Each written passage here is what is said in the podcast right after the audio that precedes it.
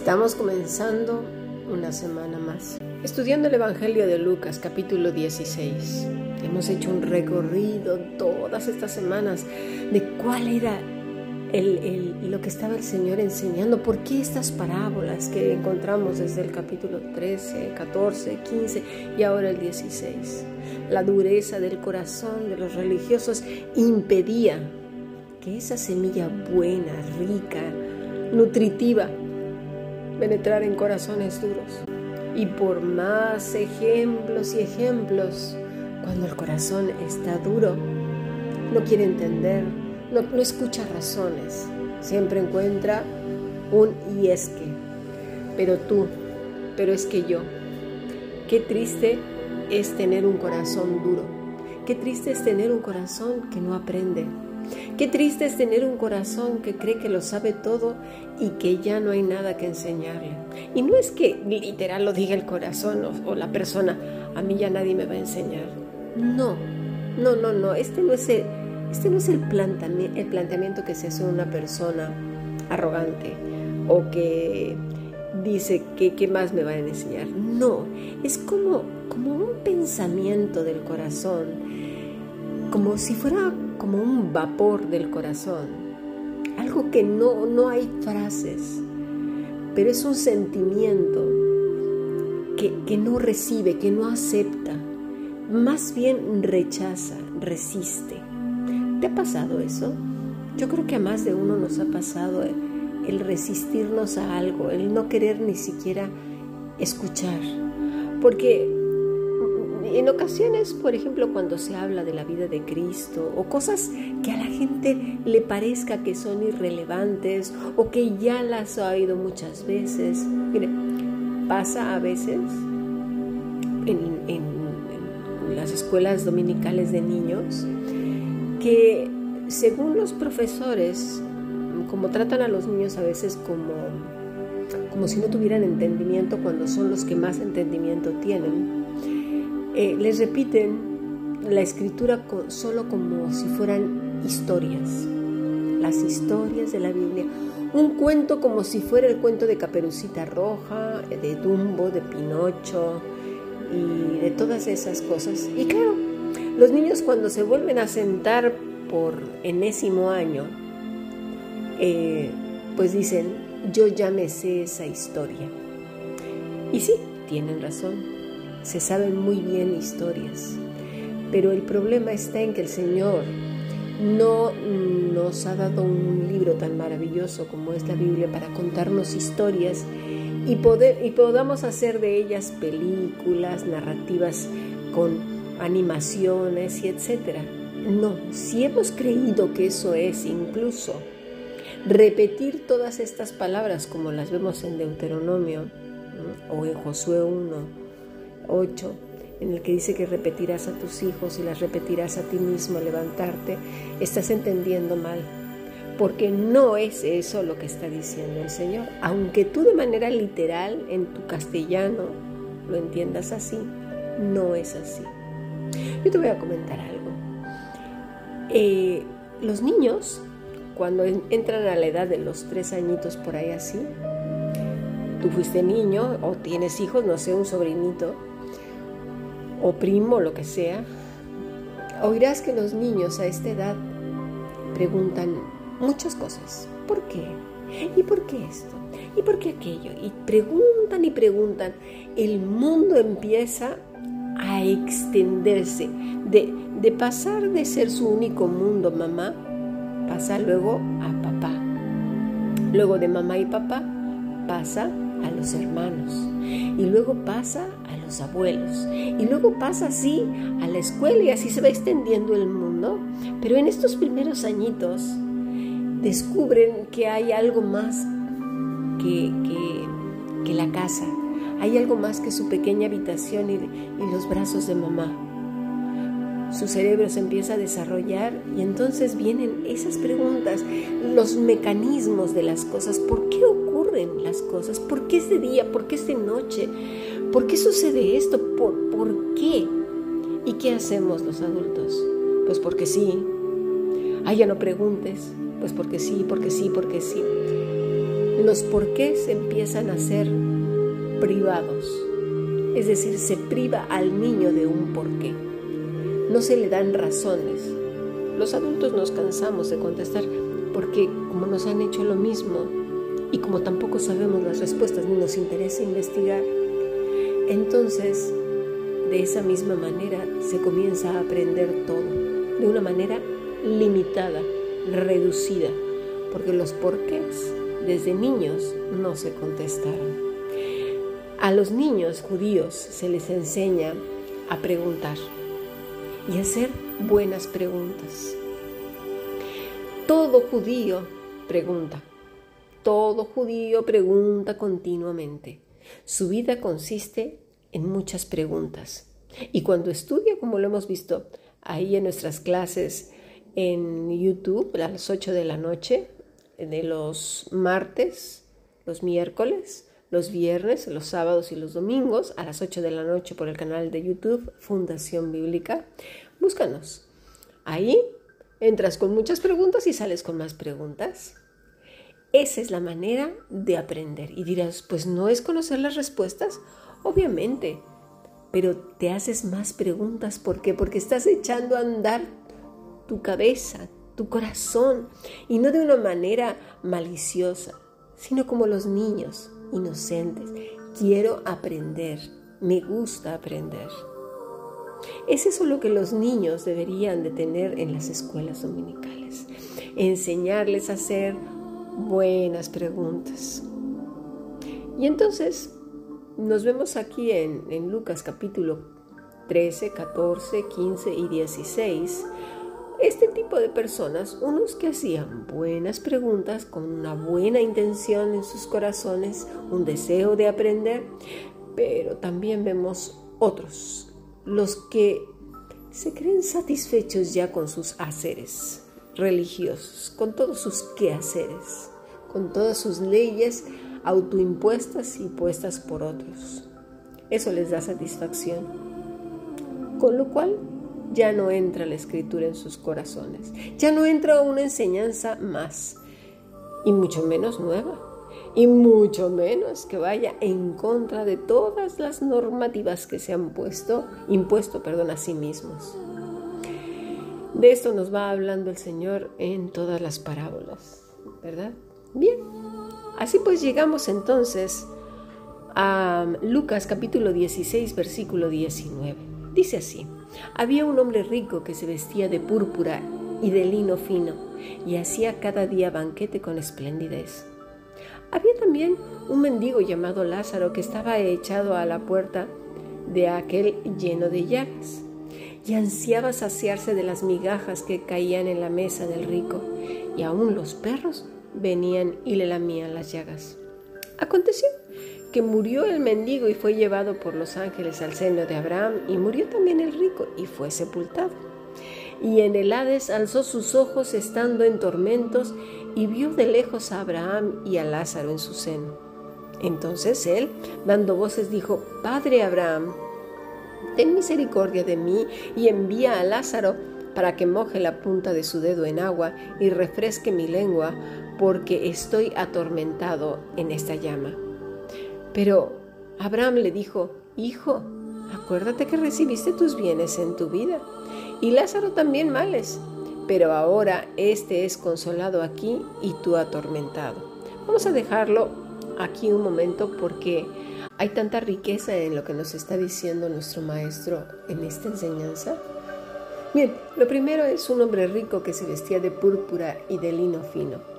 Miren, la riqueza que se muestra aquí en, Lucas capítulo 19 eh, es una riqueza que ni siquiera nosotros, en nuestro tiempo, obviamente la traemos a nuestro tiempo, podríamos gozar de ella. Pero la pregunta es aquí, ¿el Señor se está refiriendo a una riqueza eh, monetaria solamente? ¿Es eso lo que está hablando el Señor? Claramente no es eso. Si, estamos pensando que solamente eh, se, refiere al dinero, pues entonces a la hora de ver a Lázaro, que es una persona pobre y enferma, pues pensaríamos que el reino de los cielos solamente pertenece a las personas que están muy enfermas y que son pobres. Y eso no es así, porque entonces estaríamos diciendo que los únicos pecadores son los ricos y la gente pobre no peca, y menos la que tiene llagas. Con lo cual, mm, no, se está cometiendo una falta muy grave a la hora de estudiar e interpretar las escrituras. Lo que nos está diciendo el Señor aquí es em, lo mismo que Él eh, nos dice en Apocalipsis, Apocalipsis capítulo 3, versículo 16 que dice así en adelante, pero por cuanto eres tibio y no frío ni caliente, te vomitaré de mi boca, porque tú dices, yo soy rico y me he enriquecido y de ninguna cosa tengo necesidad, y no sabes que tú eres un desventurado, miserable, pobre, ciego y desnudo. ¿Acaso se refiere al dinero? No, porque está hablando de una eh, una condición del corazón incapaz, incapaz de ver a Dios, incapaz de necesitar a Dios. ¿Por qué? Porque su autosuficiencia religiosa le hace sentir bien. Y tú dirás, pero aquí, ¿dónde dice que es religioso? Bueno, si te fijas, dice en el versículo 24, entonces él dando voces dijo, Padre Abraham, ten misericordia de mí y envía a Lázaro para que moje la punta de su dedo en agua y refresque mi lengua porque estoy atormentado en esta llama. Pero vamos más allá, versículo 25, Abraham le dijo, Hijo, acuérdate que recibiste tus bienes en tu vida. Con lo cual, es una persona que conocía a Abraham, conocía las escrituras, no estamos hablando de un cualquiera. Lo que pasa es que se confió en sí mismo, se sentía rico en sí mismo. Mira, pondré un ejemplo. Tú conoces gente en los grupos donde estás o incluso a lo mejor tú mismo, que haces un montón de cosas ahí en ese grupo, que estás a lo mejor pues en algún servicio de enseñanza y luego estás en, en otro eh, servicio en el que hacen visita a los enfermos o visita a los de la cárcel o a lo mejor en todos ellos y luego vendes los domingos eh, o sirves comida ahí mismo a la gente de, que asiste al grupo y luego pues también a lo mejor vendes libros o quizás pues limpias el establecimiento y las sillas o todo junto. Y eso te da la satisfacción que ya, bueno, vamos, ¿sí? Además, eres una persona que es reconocida por, por los de ese grupo, los de ese grupo te alaban, te reconocen y estás maravillosamente bien y además pues eso te hace sentir bien, pero tu testimonio con la gente con la que convives todos los días, en tu casa, en tu trabajo, pues no tienen la misma impresión. Porque allí, quizás en tu trabajo ni cumples, eres el azote de tus compañeros, el azote de tu familia, pero lo pones como si fueran pruebas o, fueran eh, ataques del mismo Satanás. Que eso es lo que hace precisamente el religioso y que además lo ve como una honra. El que el que lo persigan cuando está claramente provocando las situaciones, ¿no? Pero lo ve como si fuera honroso y se siente mártir. Cuidado con estas actitudes, porque eso es lo que está diciendo el Señor. Y sin embargo, y sin embargo vemos aquí a un, a un mendigo que está ahí lleno de llagas, echado a la puerta del rico. Miren, hay mucha gente también en los grupos, sobre todo se en los grupos cristianos, donde a las personas que no son tan importantes, no aportan tanto, no, no, son besamanos, ni lamebotas, ni nada de nada, esas son las personas que menos importan y son menospreciadas, porque no hacen todo lo que se les dice eh, el ungido, el, esa persona autonombrada ahí como dirigente de ese grupo y que le encanta que estén ahí obedeciéndole y haciendo, este, como dicen aquí en España, la pelota, que como se llamará en otros países, pues lisonjas, lisonjas. Bueno, esa persona entonces es vista como menos, la que menos se le ayuda, se le considera, se le invita. Eh, obviamente a la casa del dirigente pues solamente van los amigos, claro, los que, los monos voladores o, o, botas o besamanos, llámale como quieras, pero esas otras personas no. Pero encima estas personas, ahí donde ellos se mueven, en su vida en general, muestran una luz única. ¿Por qué? Porque están apegados realmente a la vida verdadera. Muchos de ellos ya ni siquiera aparecen en esos grupos porque saben que allí Dios no está. No está en los corazones de esas gentes, no está en, en las palabras que hablan, no está en los cantos, porque Dios obviamente es todo, ¿verdad? Pero me refiero, entiéndase, que no está en los corazones de esas personas. Lo único que hay es arrogancia, imposiciones y malos tratos ya desaparecen, no están ahí. Pero la actitud de este hombre nos recuerda a Mateo capítulo 5, desde el versículo 1 hasta el 11, cuando nos habla de las bienaventuranzas. Nos habla también de aquel fariseo que está diciendo, Señor, qué bueno que yo no soy como fulano, tutano y perengano. Pero luego vemos a este hombre que Ay de mí, Señor, que soy pecador.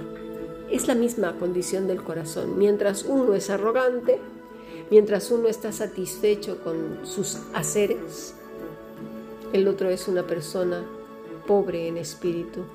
Uno que clama, ¿verdad? Como un siervo por las corrientes de las aguas, buscando al Todopoderoso, sabiendo que no merece nada, pero que le busca con todo su corazón y que sabe también que es menospreciado por los grandísimos religiosos que se aplauden unos a otros. Nos lo dice en el versículo 15, ¿no? Y les dijo, vosotros sois los que os justificáis a vosotros mismos delante de los hombres, mas Dios conoce vuestros corazones porque lo que los hombres tienen por sublime delante de Dios es abominación. Qué tristeza es que hasta que las cosas ya se han perdido nos demos cuenta. Qué triste es que, que, nos, que nos pille la muerte y hasta entonces nos demos cuenta que no hemos aprovechado bien el tiempo, que lo que tenía verdaderamente valor lo hayamos menospreciado, que hayamos puesto por sublime nuestros actos religiosos. Allí en un diminuto grupo, aunque tuviera 300 mil personas, es un diminuto grupo. Y aunque tuviera los 8 mil millones de habitantes que tiene el planeta, sigue siendo diminuto. Porque para Dios no es lo que, eh, eh, lo que tú consideras. Para Dios es abominación lo que nosotros consideramos como sublime. Porque al final de cuentas, lo que el ser humano debe de buscar es a su Creador. Y gracias a Dios en Cristo, esa relación es restituida, como al principio. Con lo cual, lo sublime, lo hermoso, lo maravilloso, lo precioso, lo deseable, es Dios mismo. Pero sabes una cosa, la gente entonces no lo aplaude, no lo ve, Sucedió hace poco de una persona que iba a un restaurante y en ese restaurante pues la gente eh, la saludaba y bueno, eran muy amables y, bueno, todo muy bien, muy muy bien. Y un día una chica le pregunta, oye, ¿y de qué trabajas? Y la persona esa le dijo, ah, pues mira, yo eh, trabajo enseñando las escrituras. ¿Ah, la Biblia? Sí. Ah, dice, pues ahora entiendo todo, ahora entiendo tu persona, ahora lo comprendo todo. ¿Sabes? Se evangeliza con la vida, no con lo que dices. Porque da la casualidad que tenemos la boca muy grande. Los religiosos eso hacen. Andan dando lecciones de vida a las personas, pero lo que llevan detrás, la, de platos rotos que llevan detrás, vidas destruidas, familias abandonadas, gente sufriendo, esposos maltratados, esposas maltratadas, hijos maltratados, padres maltratados, compañeros hartos de trabajo, me refiero, hartos de escuchar bibliazo y bibliazo, y, por el otro lado, gente chismosa, impuntual, que, no termina su trabajo a tiempo, que se lleva las cosas, que, o sea, un testimonio horrible. ¿De qué sirve hablar tanto? Es la vida, la vida misma. Y aquí, en esta, en esta parábola, el Señor nos lo está enseñando. Aunque no se diga qué hacían en la vida cotidiana el uno y el otro. Porque al final, en el destino final, valga la redundancia, se habla del testimonio del uno y del otro, porque da por casualidad de que a la hora que tuvieron que partir de este mundo tanto el uno como el otro, miren quién fue a dar al cielo y miren quién fue a dar a otro lugar que precisamente no es el cielo. ¿Cómo lo sabemos entonces la clase de vida que tenían? Pues por el final, por el final, por dónde iban o dónde pasaron la eternidad. El rico, ni siquiera se nos menciona su nombre. ¡Qué terrible! ¿No has visto en las escrituras que nuestro nombre está escrito en el libro de la vida? Pues mira cómo lo vemos aquí. Lázaro, ahí está su nombre y hasta el día de hoy tú y yo lo estamos leyendo como lo que dice el Señor es sí y es verdad. Pero, ¿y el rico? El rico no escuchamos, no sabíamos si se llamaba Juanito, si se llamaba Pedrito, si se llamaba Josué, si se llamaba lo que sea, no lo sabemos. ¿Por qué? Porque su nombre no está. ¿No te parece muy triste que tu nombre haya sido olvidado? ¿Que no, que no esté registrado? Mira, es todos estos ejemplos que el Señor nos pone, nos está diciendo lo que es verdaderamente importante, lo que es verdaderamente la riqueza, lo que es de valor, peso y sustancia. Ahora resulta que estando ahí, ardiendo ¿no? en el Hades, en esos tormentos, le dice, por favor, ayúdame, ¿no? Dando voces, Padre Abraham, ten misericordia de mí y envía a Lázaro, fíjense, a Lázaro. ¿Por qué, ¿Por qué no le dice que envíe a otra persona? Tenía que enviar a Lázaro. ¿Sabes por qué? Porque se conocían. Porque para el rico Lázaro no era, ay, ay, tú mira, ¿quién es este? No, lo sabía.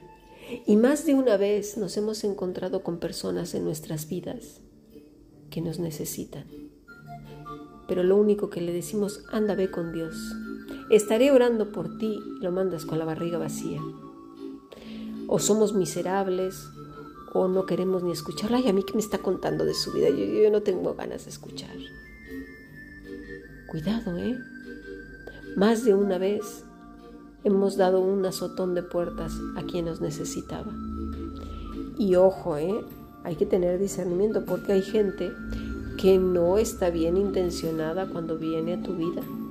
Porque lo único que viene es a chismear, a lo mejor viene a robar, a lo mejor viene a hacer daño, a lo mejor viene a abusar de tu familia.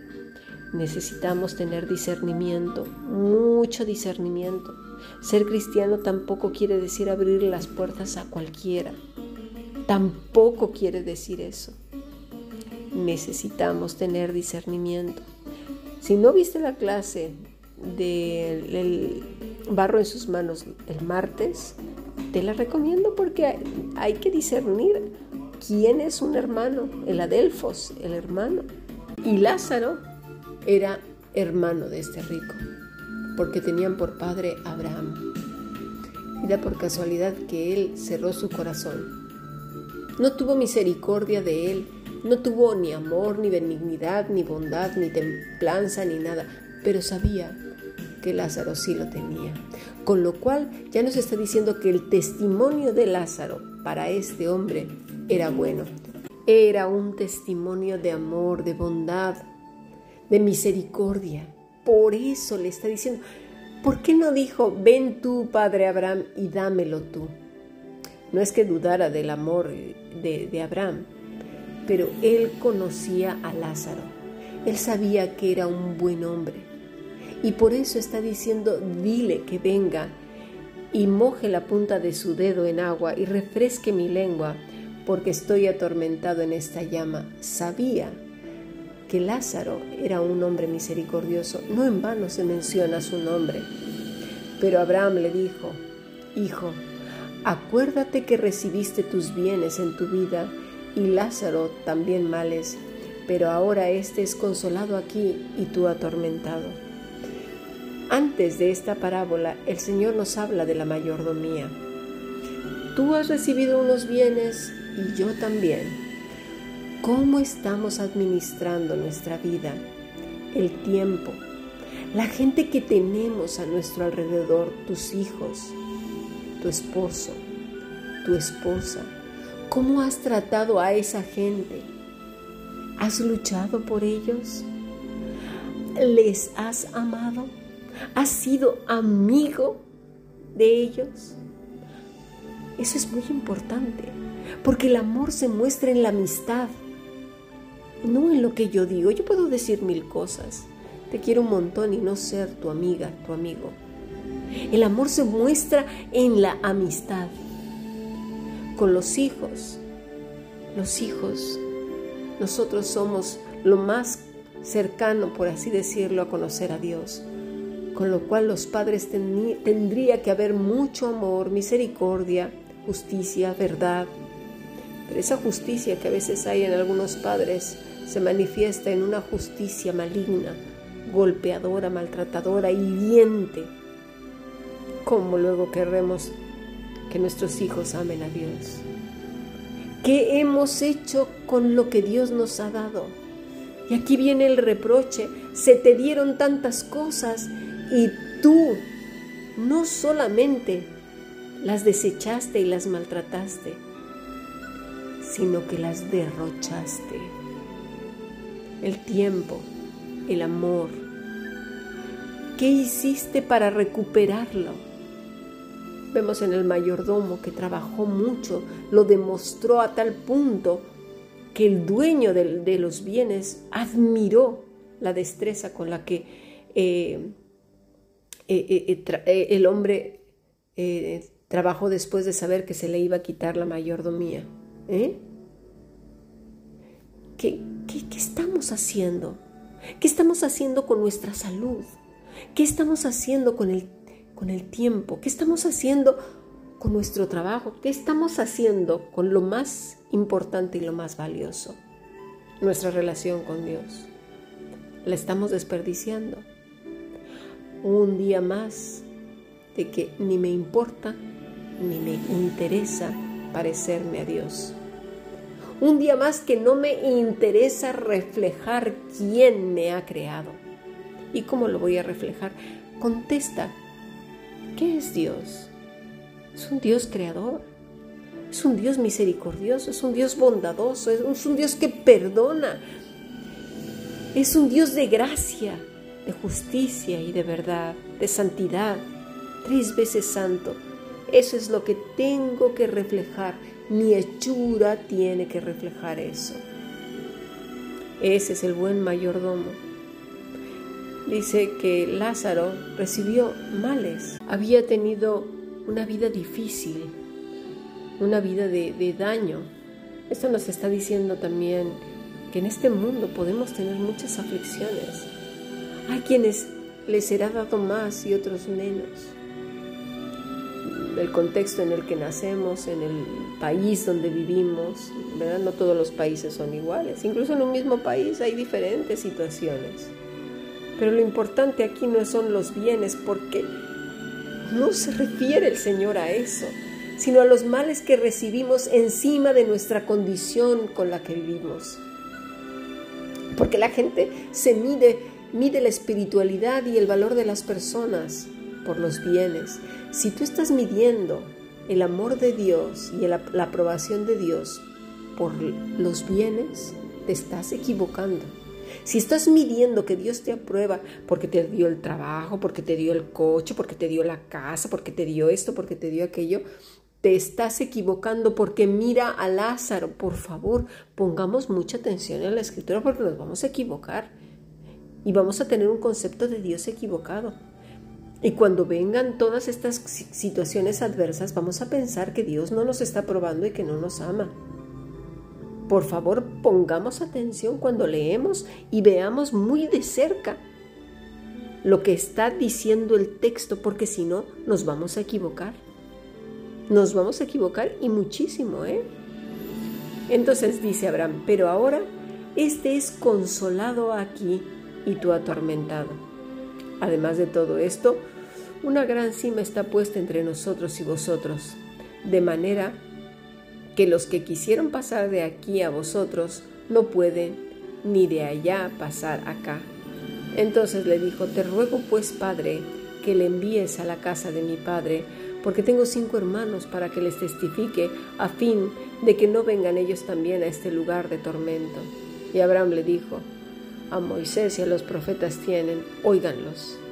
Él entonces dijo, no, Padre Abraham, pero si alguno fuere a ellos de entre los muertos, se arrepentirán. Mas Abraham le dijo, si no oyen a Moisés y a los profetas, tampoco se persuadirán, persuadirán aunque alguno se levantare de entre los muertos. Y esto sigue ocurriendo hasta el día de hoy. Ignoran las escrituras y las ven como un cheque en blanco en que de acuerdo a los ejercicios religiosos que hagas, los servicios que hagas en ese pequeñito grupo de 300, 400, 500 o 5 mil personas o 10 mil, equivale a ganarse el cielo y el favor de Dios. En lugar de reflejar en toda nuestra manera de vivir que somos hechos a imagen y semejanza de Dios, reconciliados con Él, por medio de nuestro Señor Jesucristo. Los haceres son mucho más fáciles que tener una vida transformada. Sigamos aprendiendo. Bendiciones.